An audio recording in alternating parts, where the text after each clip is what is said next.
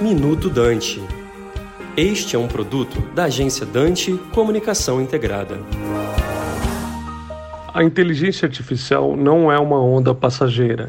Segundo uma pesquisa da Datamakers, 41% dos entrevistados disseram que a nova tecnologia recebe sim a devida atenção e 44% disseram que ela ainda é subestimada.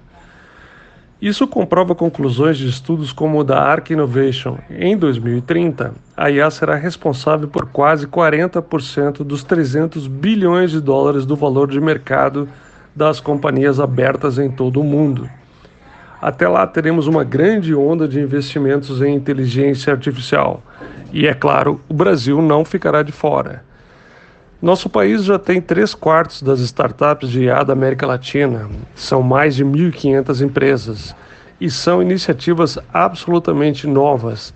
A maioria surgiu após 2016.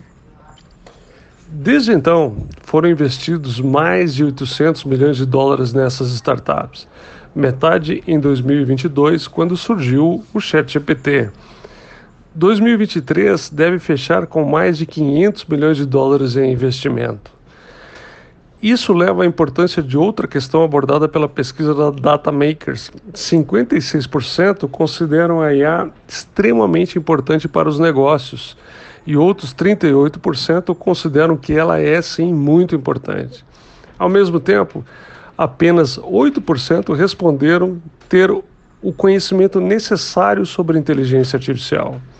Existe um gap muito grande, e não estou falando apenas de cientistas de dados ou de programadores, mas também dos tomadores de decisão. Os líderes precisam ter um grande conhecimento de inteligência artificial para saber que caminhos as empresas devem tomar diante de uma tecnologia tão disruptiva.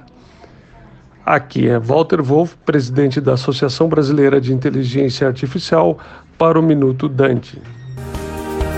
Você acabou de ouvir Minuto Dante, um produto da agência Dante Comunicação Integrada.